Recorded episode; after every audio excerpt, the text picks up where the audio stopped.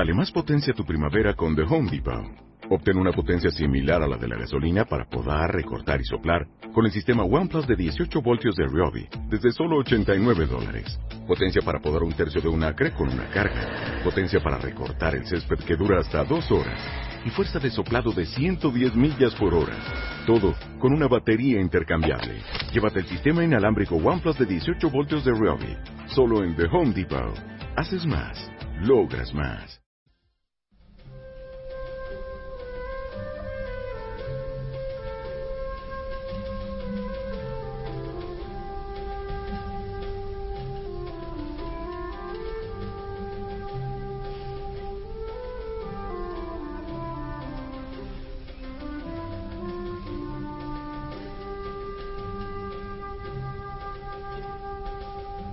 Comienza Libertad Constituyente.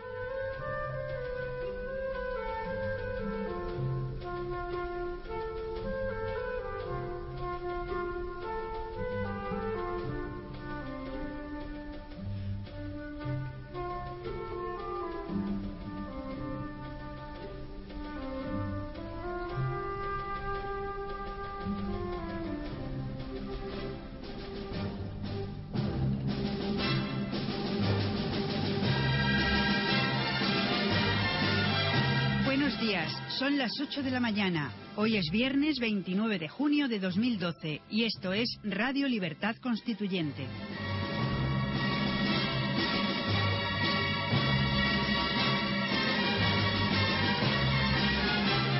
Un programa dedicado al análisis, al debate y a la instrucción política bajo los principios rectores de la lealtad, la verdad y la libertad.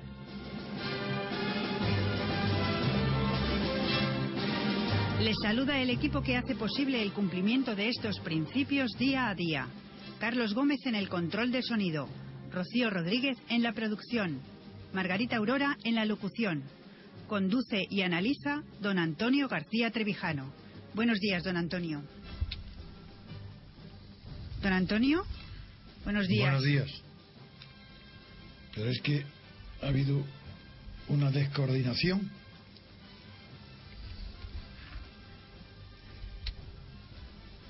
Hola, ¿estamos ahora en antena? ¿Qué pasa? Mm, ¿Doy la primera noticia? Pero es que ha habido una descoordinación. Porque a mí me ha llamado eh, y me he levantado para apagar la televisión y no sabía que me habían dado paso. Así que venga, vamos adelante ya. Vamos. Vale.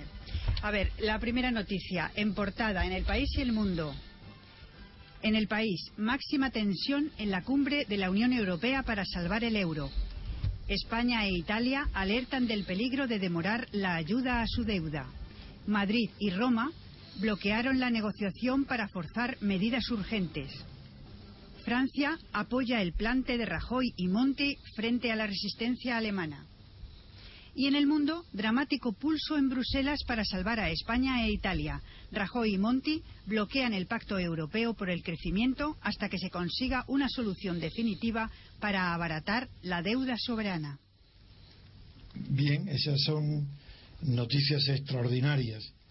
Eh, porque, en primer lugar, ni el gobierno español, ni la oposición, es decir, ni Rajoy ni Rubalcaba, esperaban una, un éxito eh, tan claro en esta última reunión de la cumbre de Bruselas. Si Rubalcaba viajó a Bruselas es porque creía que España iba a ser intervenida este viernes.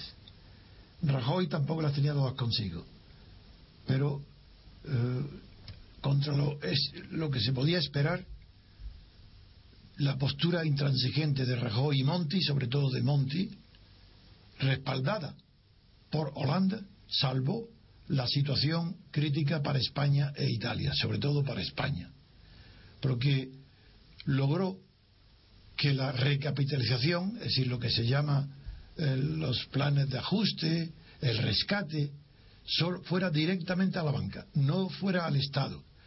El Estado, el FROP, no tuviera que garantizarlo.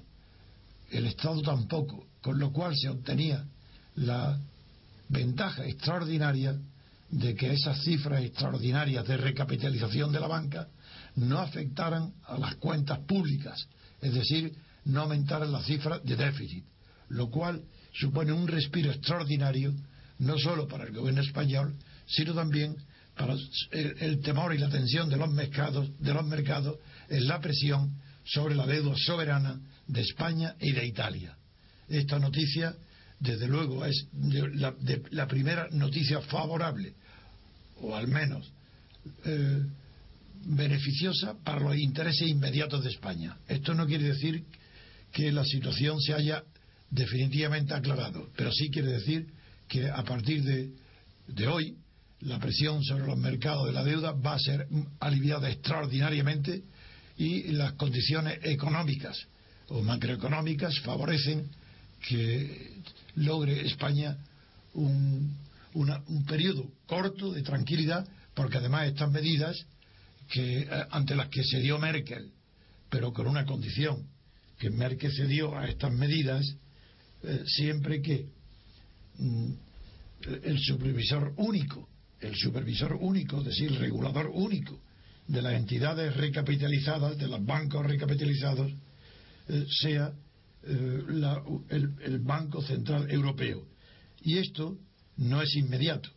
Es, quiere decir que esto requiere un tiempo que se calcula que en octubre podrían hacerse las reformas necesarias para aplicar estas medidas que no estarían en vigor hasta final de año.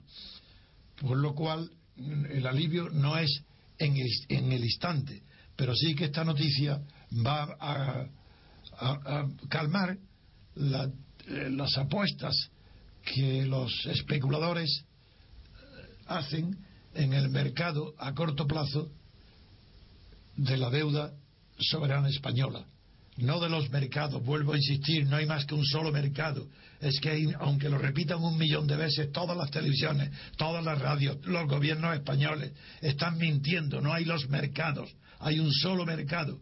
Y ese plural perjudica enormemente la comprensión del asunto. Da la impresión que los mercados son enemigos de España, que los mercados se ponen de acuerdo unos con otros, que hay una conspiración mundial contra España. Falso. No hay más que el mercado de la deuda en España, el español y el italiano sufren tensiones porque la debilidad de sus, de sus economías hace presumible que suba el interés, que se gane más dinero o se pierda, que haya una especulación sobre la deuda española en el mercado secundario.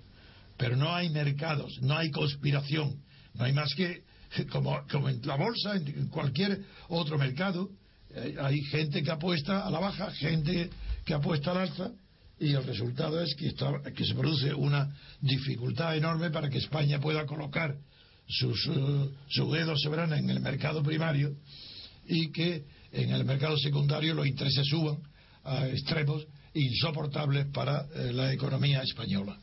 Ese es el resultado de Bruselas extraordinario, porque la zona euro, que abarca 17 países, al rescatar, al autorizar que se rescate a la banca directamente, ha cambiado ya eh, las condiciones que actuaban sobre el, mercado de esta deuda.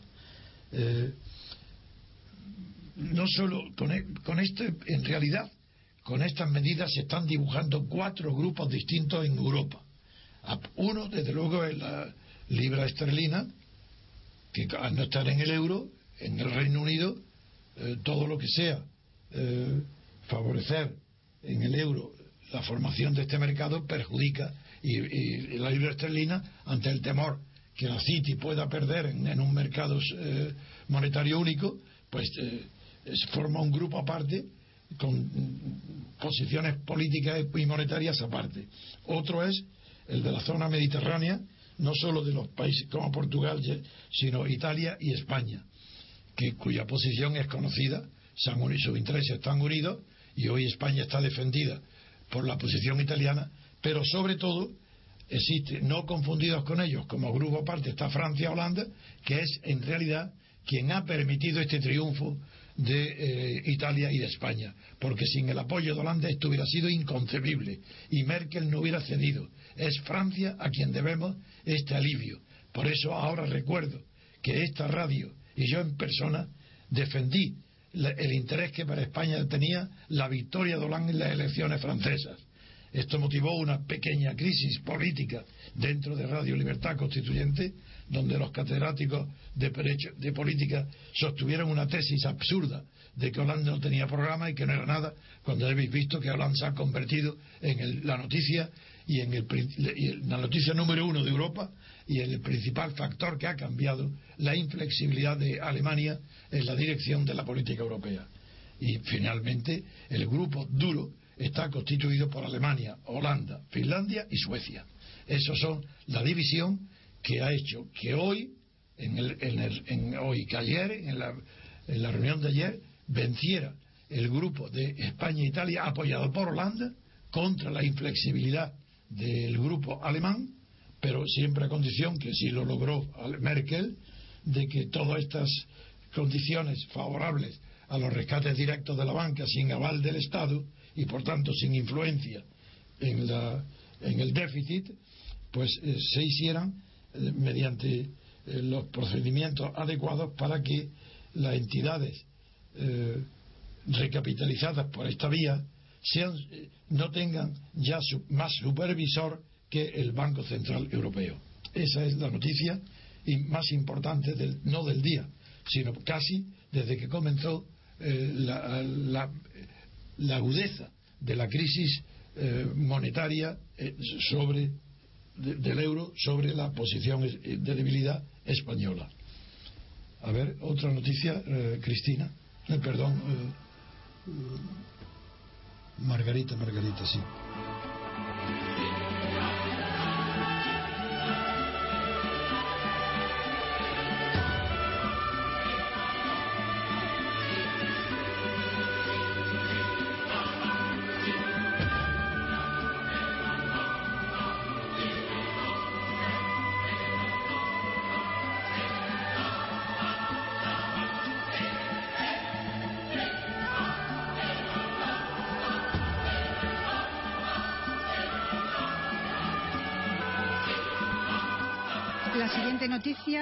Referida a Estados Unidos.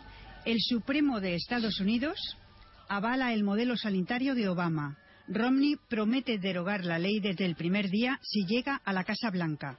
Los republicanos tienen ahora que reconstruir toda su estrategia electoral. Esto lo dice el país. Y en el mundo, el Supremo de Estados Unidos da alas a la campaña de Obama al avalar su ley sanitaria. El Tribunal Supremo de Estados Unidos dio ayer la mayor victoria a Obama de la legislatura al declarar constitucional su reforma sanitaria. La nueva ley crea un sistema de salud similar al de Suiza, en el que será obligatorio contratar un seguro privado. Los republicanos anunciaron ayer que derogarán la reforma si ganan el próximo mes de noviembre. Eh, señores, oyentes y señoras, claro. Mm, esta noticia es extraordinaria. Esta tiene tanta importancia que conmueve las bases eh, que hasta ahora se creían vigentes en Estados Unidos. El Tribunal Supremo, al aprobar la reforma sanitaria de Obama, no solo consolida eh, la segura ya victoria de Obama en las próximas elecciones, sino que lo principal de todo es que ha derogado eh, prácticamente la creencia del liberalismo de que ningún individuo puede ser obligado por el Estado a contratar nada contra su voluntad. Eso que parecía un principio universal del derecho y un principio constitutivo del sistema liberal ha sido derogado por esta sentencia tan importante del Tribunal Supremo que a semejanza de lo que existe en Suiza es verdad ha declarado válido el que se pueda obligar a las personas que no tienen cobertura médica a suscribir un seguro obligatorio es decir, obligarlos a que contraten una, seguros que les garanticen eh, el cuidado de su salud en casos de enfermedad. la medida afecta nada menos que a 30 millones de personas.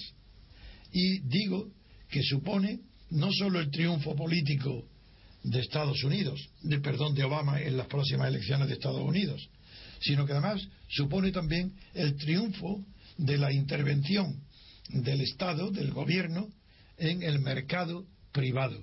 Es decir, es una derrota del liberalismo extremo, hasta el punto que el, candidato republicano que había apostado todo a esta ley, no solo ya tiene asegurada la pérdida de las elecciones, sino que ha, tenido que asegurar lo que es aún peor todavía, que en caso de victoria de las elecciones anularía y derogaría esta, esta, doctrina del Supremo que obliga a los ciudadanos que carecen de cobertura médica a suscribir eh, obligatoriamente un seguro.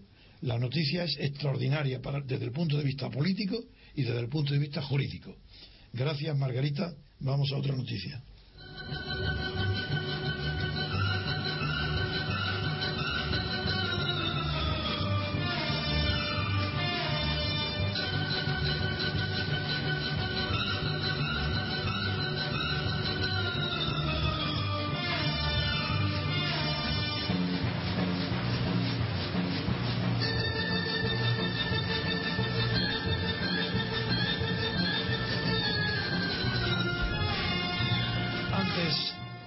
Dar paso a Margarita con nuevas noticias, quiero completar las procedentes de Estados Unidos eh, eh, anunciando, comunicando a los oyentes que también ha habido un hecho extraordinario en Estados Unidos y es que el Congreso ha censurado por primera vez en 200 años ha censurado, no, acusado al fiscal general del Estado por desacato.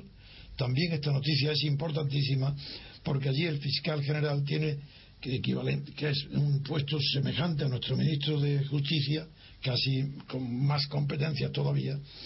La noticia afecta sensiblemente a la opinión pública que está desconcertada ante un tipo de sucesos y de hechos que en Estados Unidos eran desconocidos. Ya digo que esta, esta, censura al fiscal general por desacato no se conocía en Estados Unidos desde hace 200 años. Mm, también, antes de, dar paso a Margarita con otro tipo de, noticias, destaca, a mí me ha llamado mucho la atención que la Unión Europea, en Bruselas, el, comisario haya, haya criticado la amnistía fiscal que declaró Montoro aquella célebre amnistía que tanto hemos criticado en nuestra radio y cuyos análisis fueron análisis jurídicos fueron sometidos a minuciosos exámenes, tanto en nuestros debates jurídicos con los señores los abogados Pedro González y el señor Jesús Santaella. Pues bien, esa Bruselas ahora critica esa amnistía a pesar de que Montoro declaró expresamente que contaba con el apoyo de los organismos internacionales. Ahora el comisario europeo de fiscalidad ha desmentido a Montoro, lo ha desaprobado su medida y ha condenado esta amnistía fiscal. Hecho importante para ver y comprender la ligereza con la que los ministros españoles, y en este caso Montoro, se pueden pronunciar sobre extremos de tanta gravedad como es el caso de la amnistía fiscal. Ahora sí, ahora puede pasar Margarita a la noticia siguiente que era sobre el recibo de la luz.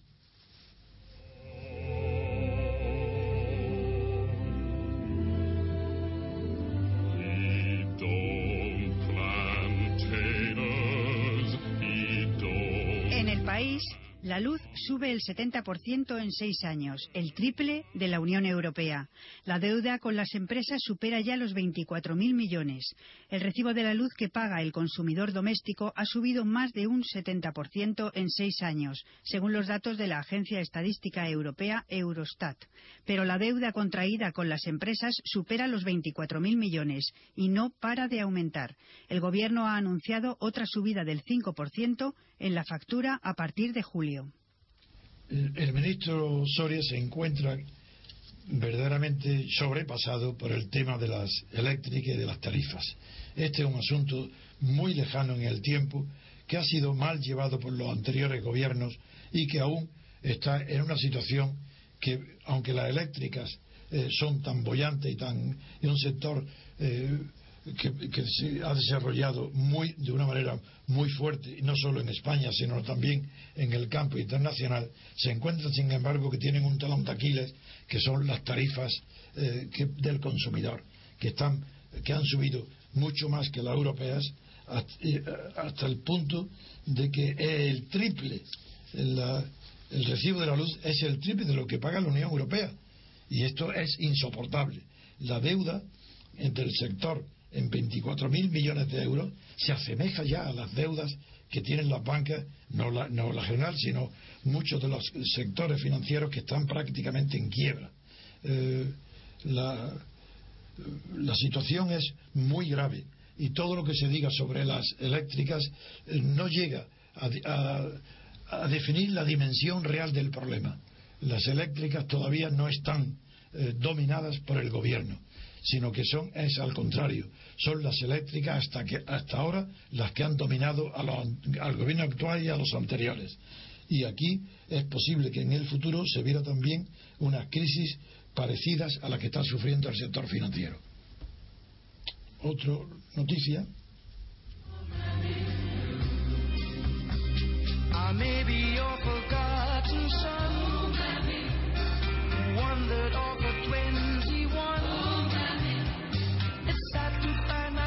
presidente de Nova Caixa cede a la presión y dimite antes de que lo echen.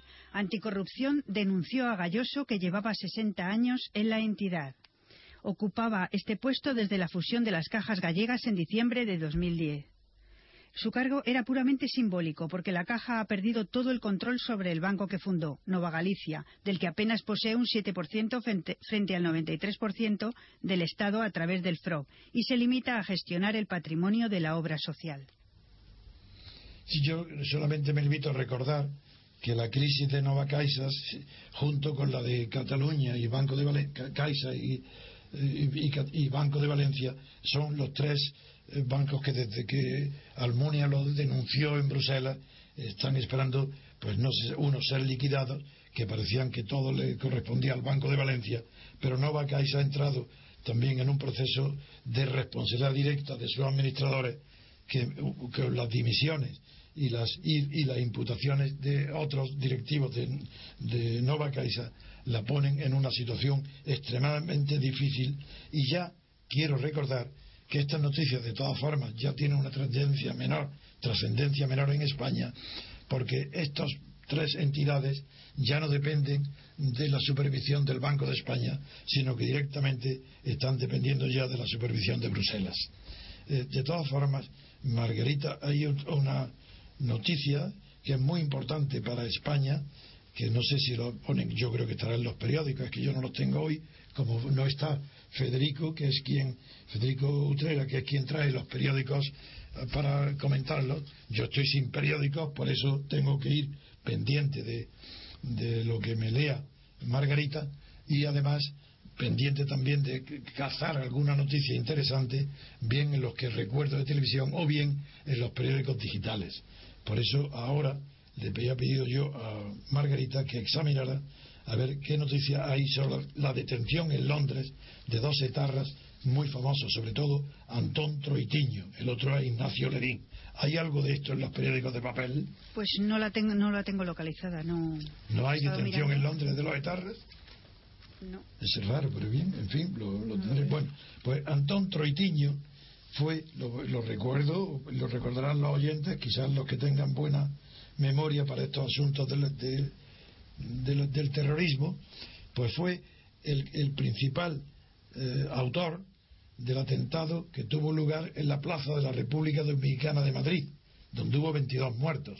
Eh, eso fue en abril de, y en abril de 2011 fue liberado por la policía porque cometió lo que recordáis un error monstruoso. Lo dejó en libertad y cuando se dieron cuenta del error fueron a detenerlo y ya había escapado. Pues bien, este junto con Ignacio Lerín eh, este, este famoso terrorista por los efectos tan terribles que, que tuvo su atentado, ha sido detenido en Londres gracias a la colaboración con las eh, fuerzas de seguridad inglesas de la Guardia Civil y la Policía Española. En cualquier caso, eh, sí conviene recordar, para los que crean que cómo es posible estas detenciones cuando ya eh, está la, la, tregua, el fin de las hostilidades anunciado y ETA no tiene actividad. Pues porque ETA, se ha ETA en realidad todavía tiene bastantes personas, eh, comandos, eh, que pertenecen a ETA y están escondidos. Pues se calcula que hay unos 50 localizados, más o menos, en los países donde están. Y otros 50 que están distribuidos en países que no son los habituales, como era Francia. Eh, así que hay aproximadamente todavía unos 100 etarras sin detener. Y estos están siendo acosados y perseguidos porque es más fácil eh, ahora eh, encontrarlos porque su disciplina se ha relajado desde que no tienen actividad. Segundo, porque se han trasladado a otros países.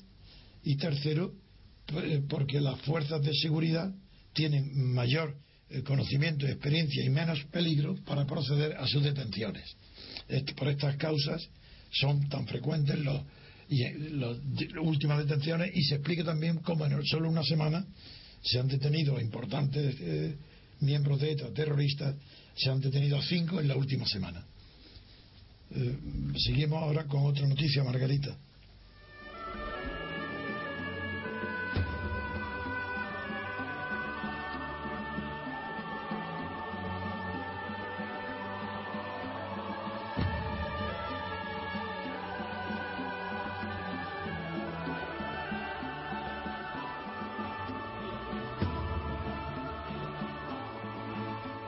a diez y media de la mañana, Libertad Constituyente. Diario Español de la República Constitucional. Nuestro lema es lealtad, verdad y libertad. No analizamos los hechos con opiniones. Los examinamos con criterio. No buscamos tanto la cantidad como la calidad de nuestros lectores. Diario Español de la República Constitucional. Pueden encontrarnos en Internet en la dirección www.diariorc.com.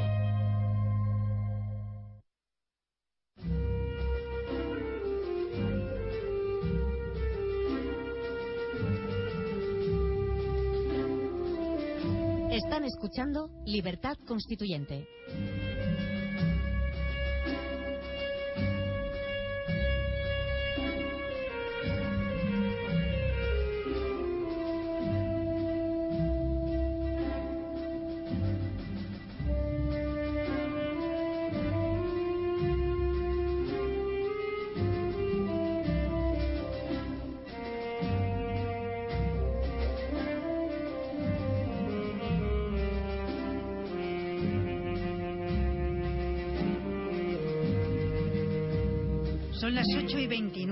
De la mañana. Otra noticia. El Parlamento apenas roza la reforma laboral. Convergencia y Unión consigue mínimos cambios y reconoce la incidencia en el despido. Se mantiene el despido por baja médica, salvo casos muy graves. La ministra lo advirtió. No cambiaremos la parte sustancial y nuclear de la reforma laboral que aprobó el Consejo de Ministros. Han pasado cuatro meses desde que la titular de Empleo, Fátima Báñez, anunció que el decreto ley de la reforma laboral no iba a experimentar cambios, salvo alguna mejora técnica a su paso por el Congreso y el Senado. Así ha sido, y ayer el Congreso la aprobó definitivamente con los votos del PP, CIU, UPN y Foro Asturiano. Todos los demás votaron en contra. Bien, en cuanto a la reforma laboral, mi comentario se va a limitar a que el Partido Popular, es decir, el gobierno, está decidido a despedir a funcionarios contratados, es decir, a disminuir el número, la nómina de los funcionarios. Mm, con esto se quiere acercar, pero no llega, a la petición europea en Bruselas de que la reforma laboral que ha sido acordada en España es completamente insuficiente. Y quiere y pide, desde Bruselas se está pidiendo a España una segunda reforma laboral. Esto lo ha expresado con una precisión absoluta un ministro del, del gobierno holandés que forma parte del bloque con Merkel. Así el bloque duro está pidiendo una segunda reforma laboral y es casi con toda seguridad va a ser acordada por el gobierno del PP. Sensible como también a la patronal española que también está pidiendo una segunda reforma laboral. Así que se une la fuerza política del PP, la fuerza económica de la patronal y sobre todo la presión de Bruselas del, núcleo duro de la zona euro, que son los cuatro países mencionados, Alemania, Holanda, Finlandia y Suecia, que presionan para que en España el gobierno español proceda a una segunda reforma laboral que siempre tenderá a favorecer el despido, que, en Europa, eh, para llevarlo al mínimo, a la cifra europea única del despido de 18 días por año trabajado. Esa es la reforma que se espera en Europa y que el PP está dispuesto a conceder. No sé si llegará a los 18 días, pero esa es la meta que se fija en Europa. Bien. Otra noticia, Margarita.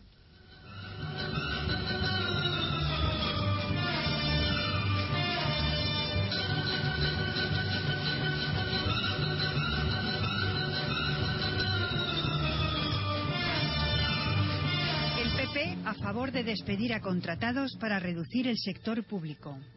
Bueno, eso es lo que acabo de comentar en la reforma laboral. El Elvira Rodríguez. Sí, sí, bien. Bueno, pero eso ya lo he comentado. Si tiene algo que añadir, dígalo. No, el equipo de Rajoy admitió en su día que el despido de eventuales sería inevitable. Muy bien, está bien. Lo fácil es bajar el sueldo, lo difícil es reducir los puestos de trabajo. Bien. Es insostenible que en 10 años haya 440.000 empleados públicos más. Bien. Bueno, pues doy otra noticia. Claro, le vamos ya a ver qué ha pasado con el caso Gürtel. Creo que me dijo que habría algo, ¿no? Nuevo. Un testigo clave implica a Cotino en el caso Gürtel. A ver qué noticias es la declaración ayer en la Audiencia Nacional de quien fuera coordinador del quinto encuentro mundial de las familias, José Selva Guillén, puede resultar crucial. ¿Eso de la familia fue el encuentro del Papa? Del Papa, sí. Ah, bien, bien. Siga. puede ser crucial para conocer la implicación directa de altos cargos de la administración Camps en la adjudicación irregular de un contrato por el que la trama Gürtel se reembolsó 7,4 cuatro millones de euros de Radio Televisión Valenciana. Según el informe de la Policía y la Agencia Tributaria, la red encabezada por Francisco Correa y El Bigotes utilizó a la constructora Teconsa para repartirse en comisiones millonarias cerca de tres millones de euros. En el reparto también habría participado el que fuera director general de la televisión valenciana, Pedro García, imputado en esta causa. García fue hombre de confianza de Francisco Camps y siempre estuvo muy cerca de Juan Cotino, entonces consejero de Agricultura y hoy presidente de las Cortes Valencianas. Bueno, esta noticia agrava, eh, no, no agrava, da a conocer la amplitud de la corrupción en el caso Urter y de la corrupción en la comunidad valenciana y en el Partido Popular, que era el que a quien pertenecían las autoridades comunitarias de Valencia. Pero la siguiente noticia, no recuerdo cuál, me dijiste que había algo. Eh, Margarita, la siguiente noticia, ¿cuál era? Sobre el Consejo General del Poder Judicial. Sí, ¿y qué noticia es la que hay sobre el Consejo? El, Poder Judicial solo detallará sus gastos a las Cortes y si se los piden. El secretario general y la portavoz del Consejo aseguran que no hay más vocales que hayan cargado reiteradamente gastos reservados de fin de semana. Sí, es verdad, pero también conocemos la cifra, la cifra de ayer, de que se conoció ayer, de más de 350.000 euros de gastos de viaje de los demás consejeros, lo cual es una verdadera locura. Y aunque ellos ahora admitan que están dispuestos ahora ya a declarar al Parlamento cuando lo soliciten, sin embargo, esto no ha sido depurado. Todavía el Consejo General del Poder Judicial está herido de muerte, porque el caso de Díbar no solamente lo ha dividido y ha mostrado sus debilidades y sus miserias ante la opinión pública, sino que ha demostrado que ese cuerpo no puede ser el jefe, tal como está concebido y orientado, no puede ser el gobierno de los jueces, que es el tercer eh, órgano del Estado, el tercer poder del Estado, que, que muestra eh, en su constitución una debilidad tan grande que lleva directamente a la corrupción de sus miembros, porque lo hace depender del favor de los partidos políticos, con lo cual no hay independencia de la justicia. Este, sin una reforma del, del cuerpo, de, toda la materia judicial, sin una reforma de la Constitución, impidiendo que el cuerpo que el Consejo General del Poder Judicial se constituya, bien sea el Parlamento o los partidos, da igual, si son en definitiva los partidos estatales los que tienen el dominio absoluto en el Parlamento o en el Gobierno, que todo lo que no sea una elección directa por, del Consejo General entre los miembros activos, entre los eh, que actúan en, en, el mundo judicial, como abogados, procuradores y jueces que he repetido tantas veces, será imposible que ese Consejo pueda ser independiente y será imposible combatir la corrupción del propio Consejo porque a él llegan personas elegidas por partidos corrompidos. Ahí en los partidos suben las personas más idóneas, más flexibles ante la corrupción, las que tienen la moral más ancha, la manga más ancha. Y es natural que esas personas se, se corrompan antes que otras que porque las personas honestas y honradas no tienen camino fácil para trepar en los partidos políticos ni en los puestos del Estado. Esta razón es una de las causas del fracaso de la justicia en España, que sus miembros directivos proceden o son elegidos por los partidos estatales. Bien, Margarita.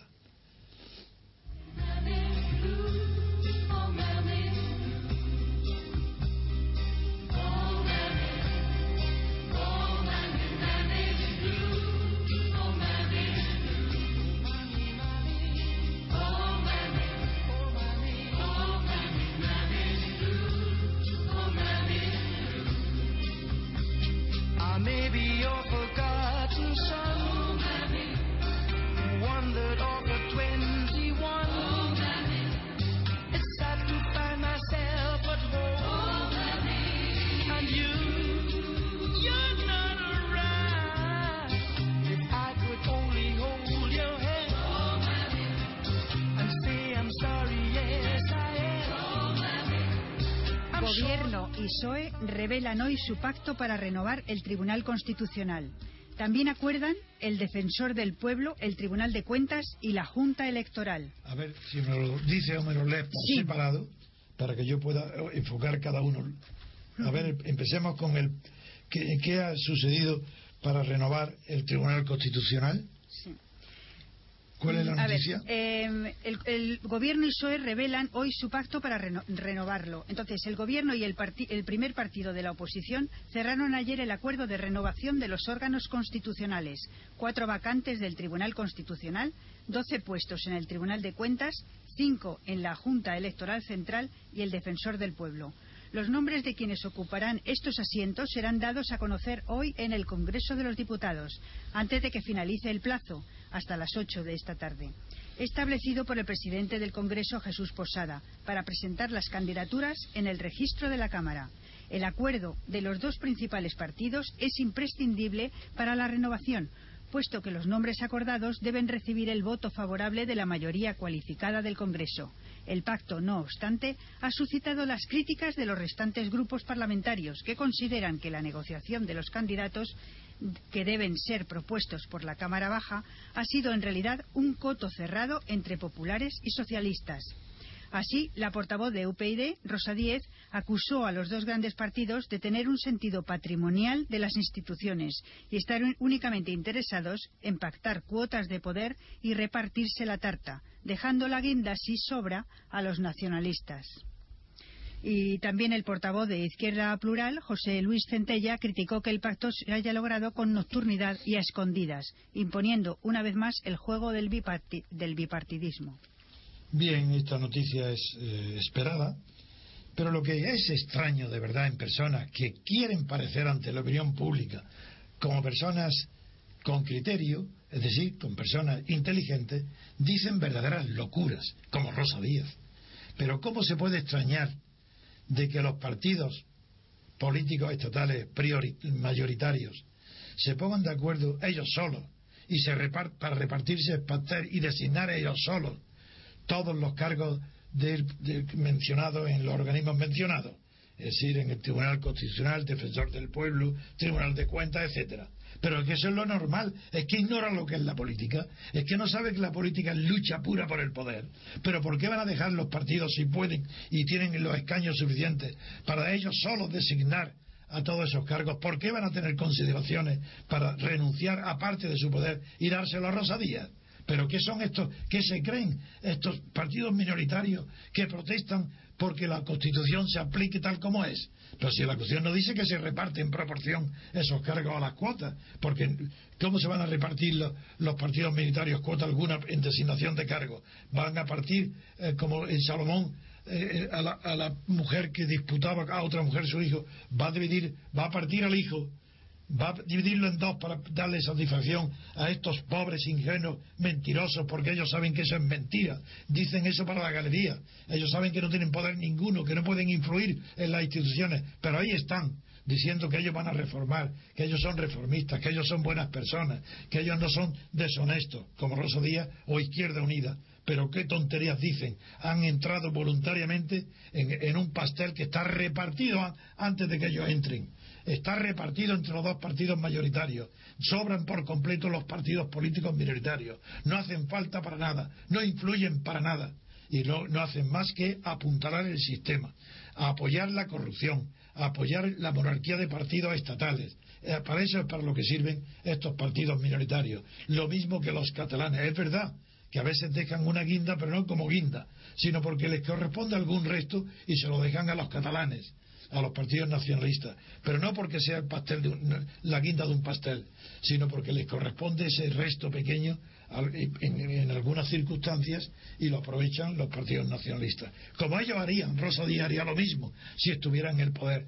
Haría exactamente igual porque no se distinguen nada de los demás partidos políticos, solo que su eslogan es más popular porque dice que reforma, que son malos, habla con dureza de los partidos estatales se oye y parece razonable, pero ¿qué es lo que persigue en realidad? Pues igual que el 15M, nada, nada.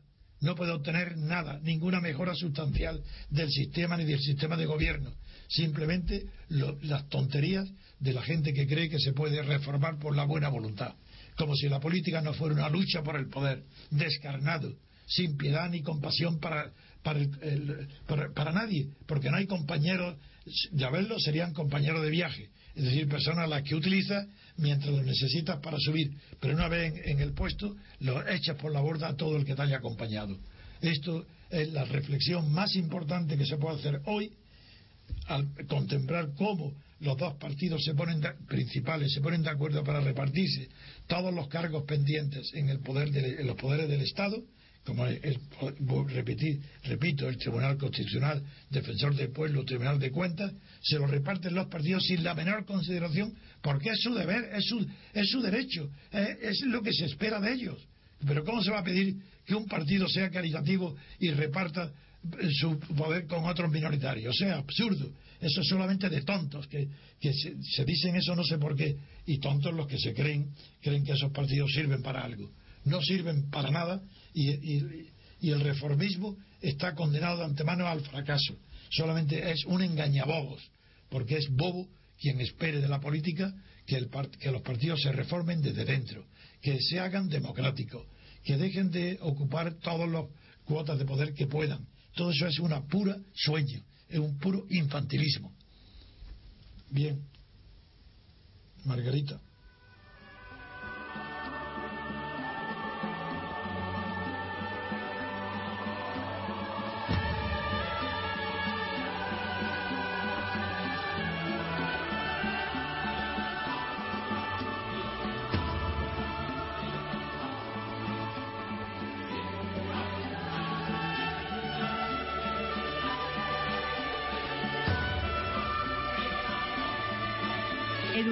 Elimina las becas de libros y anuncia un sistema de préstamos. Las ayudas de 90 a 110 euros han beneficiado a 310.000 familias este curso. Las becas de libros de texto para los alumnos de los centros públicos de Madrid desaparecen. A partir de ahora se pondrá en marcha un sistema de préstamo en colegios e institutos para los alumnos con las rentas más bajas, de 3 a 16 años. El cambio llega después de que la Comunidad de Madrid anunciara un recorte de 28 millones de euros de los 60 que destina a ayudas para material, para material escolar y comedor. Y así lo hacen otras autonomías. En Andalucía funcionan con sistema de préstamo en lugar de becas desde 2005. El alumno recibe el libro y lo devuelve al acabar el curso para que sea reutilizado. El material se renueva cada cuatro años como prevé Madrid, excepto en el primer ciclo de primaria donde se cambian anualmente. Castilla-La Mancha, que también elimina las becas del curso que viene, implantará un sistema de préstamos similar al de Madrid.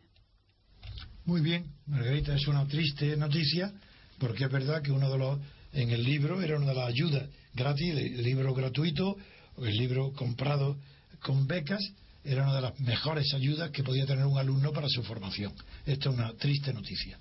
como veo que no ha podido eh, captar otras noticias o que nos vienen importantes en los periódicos, yo voy a continuar, pues aún, aún me quedan más de 10 minutos, voy a continuar con las noticias que aparecen en periódicos que todavía no adquieren el nivel que merecen por su eh, seriedad, como es Vox Populi, por ejemplo. Pues en Vox Populi he leído bueno, una noticia que ayer vi en la televisión, por tanto tengo un conocimiento más amplio que la propia noticia de Vox Populi. Es eh, Zapatero fue invitado en el periódico La Razón por su el director del periódico en un foro con el obispo Cañizares. Pues bien, la noticia es que yo vi, el abucheo fue general, total. El abucheo a Zapatero eh, es que si había allí en la razón, eh, pues no sé, 100 personas, pues 100 personas estaban abucheando a Zapatero. No fue una minoría, todos. Y eh, con una cara de, siempre, la sonrisa de tonto de permanente, pues allí estaba nada impasible, impávido, ante tanta desaprobación de su persona y a pesar de que el director hacía gestos y pedía calma no lo conseguía y hasta el propio Cañizares tuvo que pedir que lo escucharan y no lo eh, y lo importante de esa noticia que publica eh, el eh, Vox Populi mm, es que en el PSOE hay un gran malestar por la idiotez de Zapatero de haber acudido a ese foro que, que tenía desde luego un aspecto clerical no solo por la presencia del obispo, sino porque es conocida la postura extrema de radicalismo extremo religioso de la razón.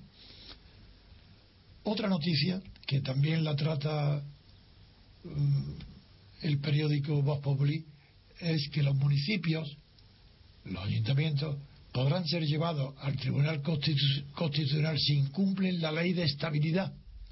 Esta ley, que sobre los entes locales eh, están obligados a la rendición, a la rendición de cuentas. Y eh, la propuesta que Hacienda ha remitido a, los partidos políticos y a, y a, la Federación de Municipios recoge la posibilidad de acudir al, alto, al Tribunal Constitucional si hay extralimitación de competencias o no existe una memoria económica que analice el impacto que tenga eh, sobre la disciplina fiscal las eh, actuaciones de los ayuntamientos sobre todo. De esta manera estas entidades quedan obligadas a la rendición de cuentas como requisito para que puedan acceder a la ayuda o subvenciones públicas que acuerden los sucesivos gobiernos. No podrán tampoco suscribir convenios o constituir consorcios sin que esté asegurada la sostenibilidad financiera, que como es natural no puede ser aprobada por ellos mismos, aunque no se especifica quién es el que habrá de autorizar esta estabilidad. La ley de estabilidad presupuestaria y la de sostenibilidad financiera, ya recuerdo que ahora todo debe ser sostenible. Si no se es sostenible, pues ya es que algo no, no es válido. Así como digo que la ley de estabilidad presupuestaria, así como la eliminación de duplicidades en las funciones municipales, se ha convertido en el nuevo catecismo del gobierno del PP. Ahora ya no repetir los municipios con otras con las diputaciones o con los entes autónomos, duplicidades de funciones, y alrededor de este principio de evitar la duplicidad se está diseñando, es decir, se está preparando, estudiando la reforma de la ley de bases de régimen local. Esta es la gran modificación de la administración local del Estado que se aborda en estos momentos por el departamento del señor Beteta. En rigor, con el que el Ejecutivo pretende imponer la disciplina fiscal a los ayuntamientos ha quedado de manifiesto en la nueva redacción que propone el artículo 25 de la Ley de Bases del régimen local, en el que se establece que la extralimitación en el cumplimiento de las competencias municipales que afecten a las arcas del ayuntamiento, esa extralimitación podrá dar lugar a la interposición del correspondiente recurso ante el Tribunal Constitucional. Esta es la novedad por vulneración de los principios de estabilidad presupuestaria y sostenibilidad financiera. Otra noticia, como ya no tengo a, a, Margarita que me ayuden y tampoco Federico, tengo yo que ir mismo anunciando las noticias.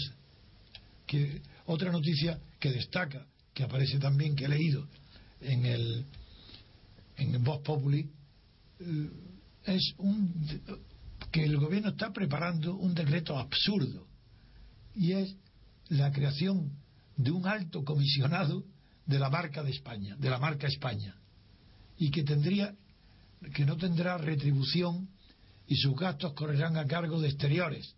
Es decir, que claro que tiene retribución, lo que quiere decir es que no tendrá sueldos de honorarios, pero sí gastos. Es decir, será una nueva función del Ministerio de, con cargos exteriores, que conociendo al ministro Margallo, ya sabemos en, su afición a que la marca de España sea defendida en Gibraltar o en, lugares eh, estrambóticos y con medidas como si él fuera el ministro económico, pues ya veremos a lo que da de sí esta, e, e, esta nueva eh, organismo eh, alto comisionado para levantar la imagen de España, cuando la imagen de España solo puede levantarse por su buena política, no por propagandas como si fuera un hotel de cinco estrellas que hace propaganda para que vengan a visitarlo. Eso, eso no es política, eso es pura propaganda de unas personas que no saben lo que es la política y que están acostumbrados a los eslogans comerciales que crean marcas. España no puede ser una marca comercial y no se puede vender como marca. España se va a juzgar por su política, por su política interior y exterior. Y eso es lo que no pueden hacer un alto comisionado de la marca, porque ese alto comisionado se va a guiar por las normas que le den las empresas publicitarias, las que conocen estos términos de, de forma y formatos de hacer carteles de propaganda o film o documentos de propaganda o viajes de personalidades para propaganda de España. Otra noticia también es que va con mucha calma la búsqueda del sustituto de Díbar, que también aparece en, en, el Vox Populi. La sucesión todavía eh, no se aborda porque todavía, la excusa que dan es que todavía el cese de Diva aún no se ha publicado en el boletín oficial del Estado. Y se está tanteando en el Supremo en busca de un magistrado de consenso, como siempre, que, esté cercano a la jubilación, porque eso es lo que quieren todos, pasar por ese puente, cuanto menos dure mejor, otro, otro, otro. Esa es la técnica para nombrar ahora al más viejo de los que puedan ser hoy miembros del Consejo General del Poder Judicial una otra noticia que llama la atención es que el ministro del Interior, el secretario de Estado de Seguridad, eh, está eh, pensando en, proponer un decreto que haga pagar a los clubes de fútbol una tasa por la seguridad de los partidos, para pagar los gastos que originan de una mayor de miembros de, seguridad de la policía y también municipal en los grandes partidos que originan tensión tampoco es agradable, este, aunque es verdad, pero, pero claro, es que todo esto son pasos que van hacia el liberalismo absoluto. Es decir, que si los partidos generan una expectación enorme y puede haber disturbios por en los hinchas de cada uno, pues la, la, idea que está prevaleciendo es que esos gastos extraordinarios de seguridad los paguen los propios partidos. Bueno, si esto se aplicara con rigor, sería la desaparición del Estado, que a lo que aspiran los anarcocapitalistas. Bien, luego otra noticia también, aparte de que eh, Rajoy deja bajo mínimo el aeropuerto en el que Zapatero enterró 80, 80, 80 millones de euros en la pista de León, de su tierra, de Zapatero, para la que se proyectaron 5 millones de usuarios no llega a 100.000 y entra en el plan de eficiencia presentado este jueves por el Ministerio de Fomento para reducirlo a mínimos. Otra noticia también interesante es que solo un 10% de los llamados huertos solares, que son esas placas para recoger el sol y convertirlo en energía, en calor o energía eléctrica, solo un 10% de los huertos solares que están fuera de la ley o eh, son sospechosos, está castigado por la ley. De la, es decir, apenas 922 instalaciones de las más de 9.000 que están bajo sospecha han visto reducida o suprimida la prima hasta ahora concedida. La patronal bancaria pide también que Bankia acabe absorbida por un grande. Esto va a ser muy difícil, porque la suerte de Bankia ya parece que está controlada, no, no está controlada ya por el gobierno español, sino que está controlada por Bruselas y será muy difícil que las actuales condiciones Bankia pueda ya ser absorbida por uno de los dos grandes, porque, o tres, contando la Caixa. Y el, la última, no, la última, otra también de las noticias es que Emilio Botín quiere canjear los convertibles con el dividendo como reclamo. Eh, además, la entidad creen que el cliente que canjeó ahora no será un elemento conflictivo mañana. Esta es la política del Banco de Santander. Eh, la, pocas noticias ya puedo añadir, pero aún me quedan unos minutos en la agenda eh, ni en el diario. Una noticia interesante es que en una filmoteca de Bolonia se ha encontrado una posible nueva obra de Chaplin, del genial eh, director, artista también, pero él mismo dirigía sus películas y, y escribía sus sketches que caracterizaron toda una época del cine. La Sociedad General de Autores registró pérdidas por valor de 4,6 millones de euros en el ejercicio de 2011. Y el y oh, sí me, llama a mí la atención que Ives Klein sea una estrella de las subastas de Christie. Cuando Ives Klein, yo lo, estudié bien, como uno de los fraudes, porque está en Ives Klein es el azul Klein, que hacía, que servía para todo, para boda, para pintar coches, para todo, y patentó el azul Klein. Y esta, y esta fraude de, del arte, pues adquiere en la subasta de Christie precios tan extraordinarios como los que han alcanzado, como los que alcanzaron los cuadros pintados de, azul y estudio por autorretrato de 1964.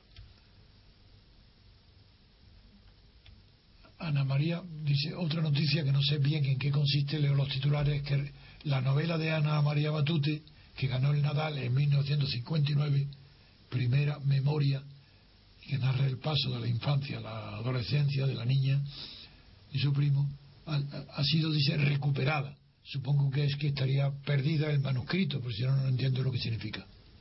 Y con esto yo doy por terminada y me despido, hasta mañana, que será sábado, eh, me, despido con la noticia de que Nadal ha caído contra el número, número 100 del mundo, ha caído en Wimbledon, esto ha sido, esto era inesperado, y con que la final de fútbol del domingo será España-Italia, lo que yo deseaba, porque creo que España tiene un juego más propicio para ganarle a Italia que a Alemania.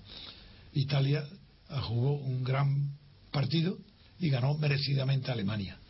Muchos buenos días y hasta mañana eh, sábado. No, eh, perdón. Eh, Sí, no, es que, como es que creo y que terminamos todavía después y como después de esta emisión de los informativos tenemos otras emisiones, tanto de debate político económico, por eso he dudado. Pero no tenemos la emisión de mañana, en la que nos despediremos hasta el día 1 de octubre. Muchas gracias, oyente, y perdonar las deficiencias con las que me he encontrado, puesto que ni tenía los periódicos, ni, ni había tenido tiempo de leer para ordenar previamente. He tenido que ir improvisando las noticias y la verdad es que tengo la conciencia de que lo he hecho con mucha menos seguridad que normalmente la, hago. Hasta mañana. Buenos días. De 8 a 10 y media de la mañana, Libertad Constituyente.